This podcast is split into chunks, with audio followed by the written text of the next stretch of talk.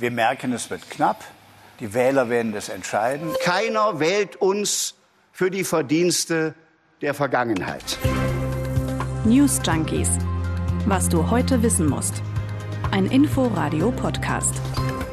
Alles ist anders diese Woche hier in den News Junkies, denn es ist die Woche vor der Bundestagswahl. Alle sind gespannt, wie die Sache am Sonntag ausgeht. Wir machen die ganze Woche über den News Junkies Parteiencheck. Jeden Tag eine Partei. Ich bin Martin Spiller aus der Inforadio-Redaktion und das mache ich jeweils gemeinsam mit unseren Korrespondenten aus dem ARD Hauptstadtstudio. Die beobachten ja das ganze Jahr über das politische Geschehen im Regierungsviertel, sind also nah dran. Und heute, heute geht's um die Union. CDU und CSU und da begrüße ich den Korrespondenten Uli Haug. Hallo. Hi kann man natürlich nicht nur auf das Programm schauen, da führt auch kein Weg am Personal vorbei, vor allem nicht an Kanzlerkandidat Armin Laschet. Man hat bei Laschet so ein bisschen das Gefühl, der weiß nicht so recht, was tun gerade. Also in den vergangenen Triellen, da immer eher so ein bisschen aggressiver aufgetreten, ungewohnt auf Angriff gebürstet. Und in der ARD-Wahlarena zum Beispiel vergangene Woche dann eher so ein bisschen, ja, fast priesterlich, so als der Verstehertyp. Gibt es eigentlich einen Laschet, der besser funktioniert als der andere? Ich glaube, als Angreifer ähm, hat es Laschet schwierig. Das war eigentlich nie seine Rolle, ja, auch in der Vergangenheit nicht. Er galt ja immer als derjenige, der quasi versöhnt, der die unterschiedlichen Flügel beispielsweise in der Union miteinander vereinen kann. Und insofern Angriff auf der einen Seite und auf der anderen Seite kanzlertauglich zu sein, ist natürlich irgendwie die Quadratur des Kreises und das macht es natürlich äh, für ihn umso schwieriger. Ich glaube, wenn man sich den Hintergrund nochmal anguckt und die drei Kandidaten miteinander vergleicht, dann sieht man eben, dass bei Laschet auch so ein bisschen die die, der Überbau fehlt, also die Geschichte fehlt aus meiner Sicht so ein bisschen. Ähm, bei Scholz, da bleibt dieser Respektsbegriff hängen, da bleibt vielleicht Rente hängen, da bleibt vielleicht Mindestlohn hängen und äh, bei Annalena Baerbock, da weiß man eben, sie will vor allem was fürs Klima tun und mhm. sie will sich um Kinder kümmern und da fehlt irgendwie die Übergeschichte für Armin Laschet. Er selbst äh, sieht sich ja so als den menschlichen Typen. Das hat er vor einiger Zeit mal gesagt über sich. Nur noch gestylt, nicht mehr offen reden und das passt nicht zu zu mir, deshalb nehme ich mir das Recht, auch mal eine Emotion zu zeigen, auch mal menschlich zu sein. Ja, kommt das an? Man hat sich jetzt 16 äh, Jahre lang Angela Merkel angeguckt und äh, wenn man sich an den früheren Außenminister der Grünen erinnert, an Joschka Fischer, der hat mal gesagt, Kanzleramt, das ist die Todeszone der Politik und da kann so ein Lächeln eben auch schon verheerende Wirkung haben, wie wir jetzt in der Flut beispielsweise genau. bei Armin Laschet gesehen haben. Mhm. Also da kann man sich ganz schlicht und einfach nicht so viele Emotionen leisten. Man kann sich auch keine Unpünktlichkeiten leisten. Das ist auch was, was Laschet häufiger mal vorgeworfen vorgeworfen wird. Also man kann dieses Laissez-faire nach außen nicht äh, so leben, wie man das vielleicht möchte. Man ist da in ein, in ein strenges Korsett und alles wird eben haarklein angeguckt. Insofern weiß ich nicht, ob das so im Kanzleramt äh, sich durchsetzen lässt, wie Herr Laschet sich das einbildet. Wo ist eigentlich sein Team hin, das er vor einiger Zeit vorgestellt hatte?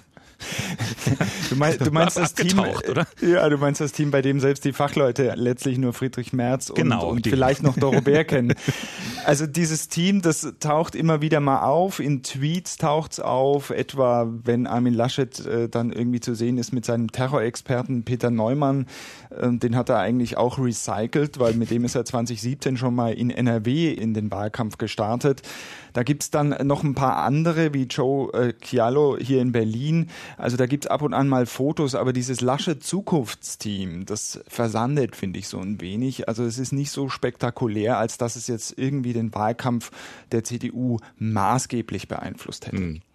Die CDU im Wahlkampf bekam ja irgendwann einen neuen Gegner. Also lange lag der Fokus auf Annalena Baerbock und den Grünen und äh, plötzlich war dann die SPD wieder da. Hat das auch so ein bisschen die Strategie der Union zerstört? Ja, ich würde noch ein bisschen weiter vorne anfangen. Also letztlich äh, war die Union überhaupt nicht gut auf den äh, Wahlkampf vorbereitet, weil ihr schlicht und einfach auch die Zeit gefehlt hat. Man muss noch mal zurückgucken. Im Februar, da hatten die noch keinen Parteivorsitzenden. Da hat sich Armin Laschet noch rumgestritten mit Friedrich Merz und Norbert Röttgen. Und da durfte er eigentlich gar nicht sagen, dass er Kanzlerkandidat werden will. Mhm. Im April hat er sich dann in Anführungsstrichen geprügelt mit Markus Söder um die Kanzlerkandidatur, hat sich dann durchgesetzt und dann lief das langsam so an. Und äh, Annalena Annalena Baerbock, wenn man sich da zurückerinnert, hat genau in dem Moment eben in die Wunde gestochen und ist als äh, Kanzlerkandidatin der Grünen aufgetaucht. Und dann waren die Grünen vorn und äh, die Union hat sich vor allem mit den, an den Grünen abgearbeitet. Die haben dann Fehler gemacht, das wissen wir alle.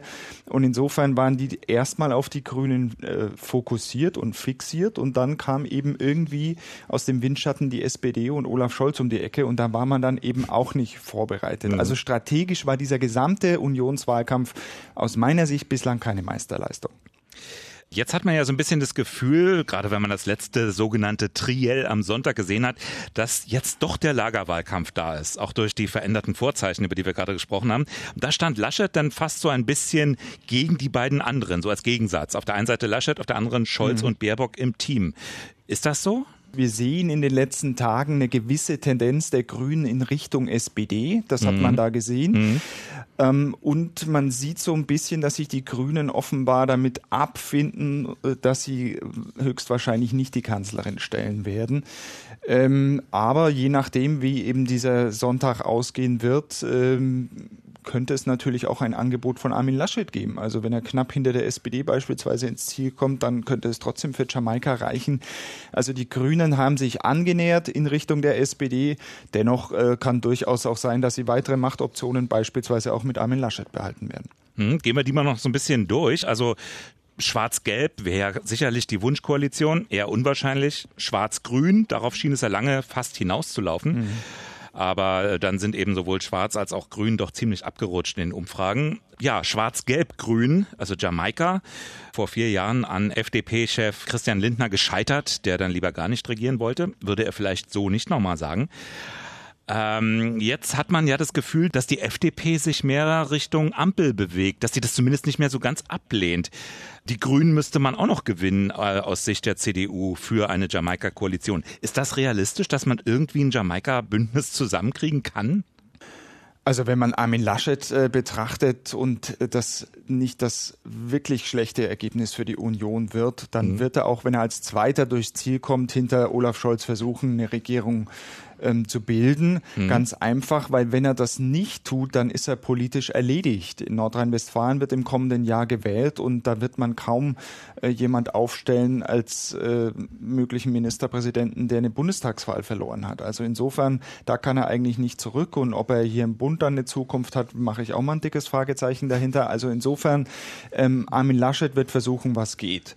Er wird den Grünen sehr viel anbieten müssen beispielsweise ein Klimaministerium, ein Klimaschutzministerium. Es wird hier auch teilweise spekuliert, dass er ähm, möglicherweise den Posten der nächsten Bundespräsidentin oder des nächsten Bundespräsidenten in Aussicht stellen könnte. Solche Geschichten oder solche Überlegungen gibt's hier in Mitte. Mhm. Ähm, ob da tatsächlich was draus wird, das hängt, glaube ich, maßgeblich davon ab, wie die Union abschneidet. Es könnte das schlechteste Ergebnis aller Zeiten sein. Und dann ist an so einem Wahlabend natürlich sehr viel denkbar. Also es kann sein, dass Laschet noch im Amt ist.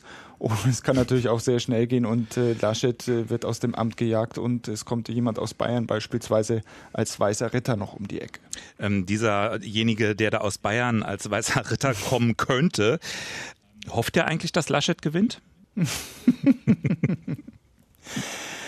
Also die CSU hat äh, bis zu dem Parteitag äh, vergangene Woche immer maßgeblich äh, quergeschossen. Mhm. Ähm, man hatte nicht den Eindruck, äh, dass äh, Markus Söder Armin Laschet äh, mit aller Kraft unterstützt hat. Jetzt soll das ein bisschen anders aussehen. Man will sich das wahrscheinlich auch, wenn es dann denn schief gehen sollte, nicht vorwerfen lassen, dass man nicht alles für Armin Laschet getan hat und nicht gekämpft hat wie ein bayerischer Löwe. Also das ist der Versuch, den man jetzt da seitens der CSU irgendwie startet. Aber nichtsdestotrotz, es gab und es gibt ähm, diese Querschüsse und äh, Markus Söder blickt natürlich auch äh, auf Bayern und da sind die Umfragen für seine CSU auch nicht besonders berauschend. Und insofern äh, gibt es da eben diese Querschüsse aus München. Mhm. Aus Bayern tönt es auch an anderer Stelle bedrohlich, nämlich die derzeitige Strategie, Stichwort rote Socken.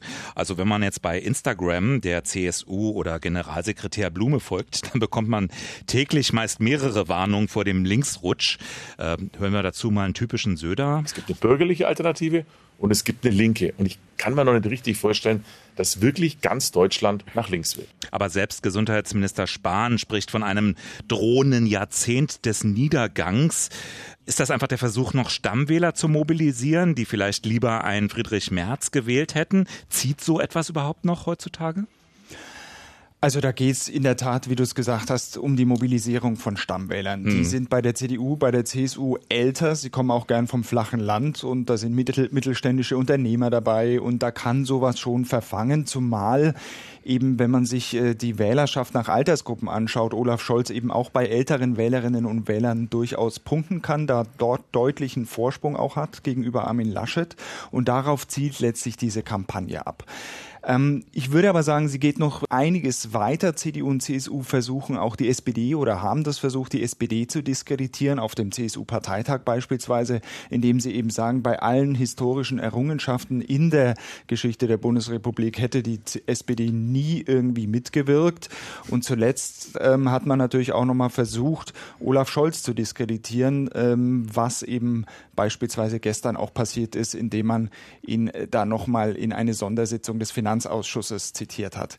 Also das ist so ein bisschen ähm, der Versuch, den politischen Gegner ähm, schlecht zu machen. Das ist durchaus legitim. Das hat es in allen Wahlkämpfen gegeben und äh, das ist natürlich auch immer noch mal der Versuch, die eigenen Leute mhm letztlich an die Wahlurne zu bringen. Ich fand es sehr schön, was Kevin Kühnert gesagt hatte. Wer ernsthaft glaubt, dass mit Olaf Scholz, ich wiederhole, Olaf Scholz, die kommunistische Gewaltherrschaft wieder einzieht in Deutschland, dass der mit der roten Fahne durch den Bundestag läuft, der ist ein bisschen falsch gewickelt. Wir waren jetzt schon ein bisschen bei den Inhalten. Kommen wir mal zur schwierigen Frage. Was will denn Laschet eigentlich? Also als Regierungspartei ist natürlich Wahlkampf immer schwierig. Den Merkel-Kurs jetzt fortsetzen, galt ja immer als der Mann genau dafür, nur eben noch mit Frohsinn dazu. Aber dann kann er ja kaum die Mängel adressieren. Allzu forsch distanzieren, auch schwierig. Also es war nicht alles schlecht, aber es blieben Sachen übrig. Kann man seine Programmatik so zusammenfassen?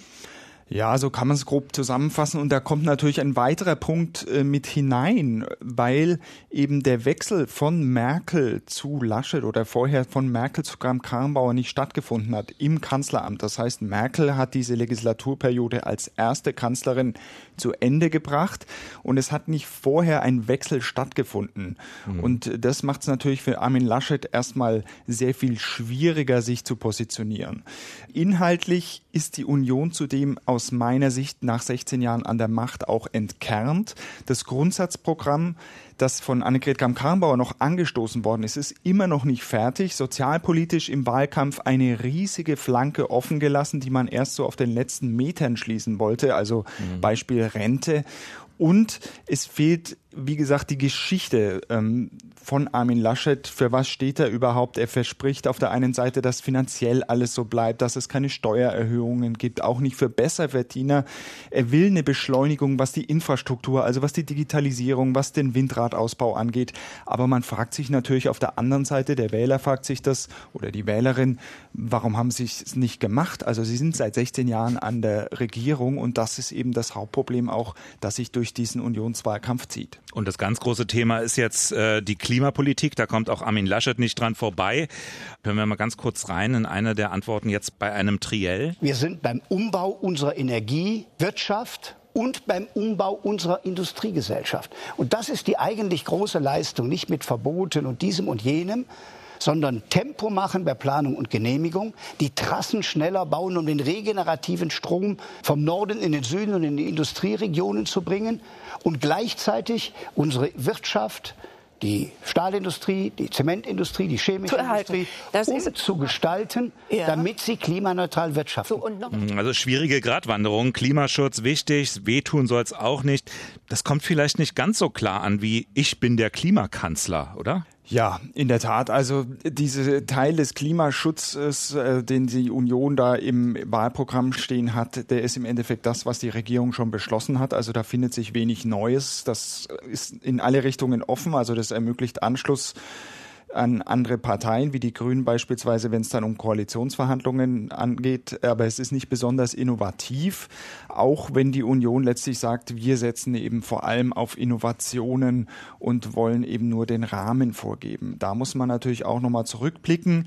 Wir wissen schon länger, dass eben, wo das die Reise mit dem Klima hingeht und äh, die Union hat, wie gesagt, 16 Jahre regiert und hat den Windkraftausbau an Land, aber auch auf See nicht so hinbekommen, wie das notwendig gewesen ist. Ähm, auch Armin Laschet rühmt sich jetzt in Nordrhein-Westfalen mit dem Windkraftausbau. Wenn man genauer hinschaut, mhm. wurden dabei viele Anlagen schon früher von der vorhergehenden Regierung genehmigt. Also da ist äh, nicht so zu erkennen, dass Armin Laschet der große Klimakanzler werden könnte. Es zahlt auf jeden Fall nicht so auf ihn ein wie beispielsweise auf die Grünen. Die eine Frage, die wir abschließend jeden Tag stellen wollen. Die CDU könnte für mich eine gute Wahl sein, wenn ich was bekommen möchte. Und wenn man ins Wahlprogramm der Union schaut, dann ist es eben die Partei, die den Wählerinnen äh, vermutlich am wenigsten abverlangt. Also das Versprechen ist, äh, keine Steuern zu erhöhen, auch für wohlhabende Menschen keine Steuern zu erhöhen. Und das Versprechen ist auf der anderen Seite schon ein gewisses Weiter so, eine gewisse Stabilität. Damit wird ja auch geworben. Also dafür steht die CDU und da hat sie natürlich auch, wenn man die Geschichte der Bundesrepublik anschaut, sehr viel Regierungserfahrung in den letzten Jahrzehnten Jahrzehnten gesammelt. Das heißt, sie weiß, wie man regiert und das ist das, äh, was man bekommt, wenn man auf die CDU setzt. Uli Haug aus dem ARD Hauptstadtstudio. Vielen Dank für das Gespräch. Und äh, wir hören uns morgen wieder zum News Junkies Parteiencheck, dann mit der FDP. Bis dann. News Junkies. Was du heute wissen musst. Ein Podcast von Inforadio. Wir lieben das Warum.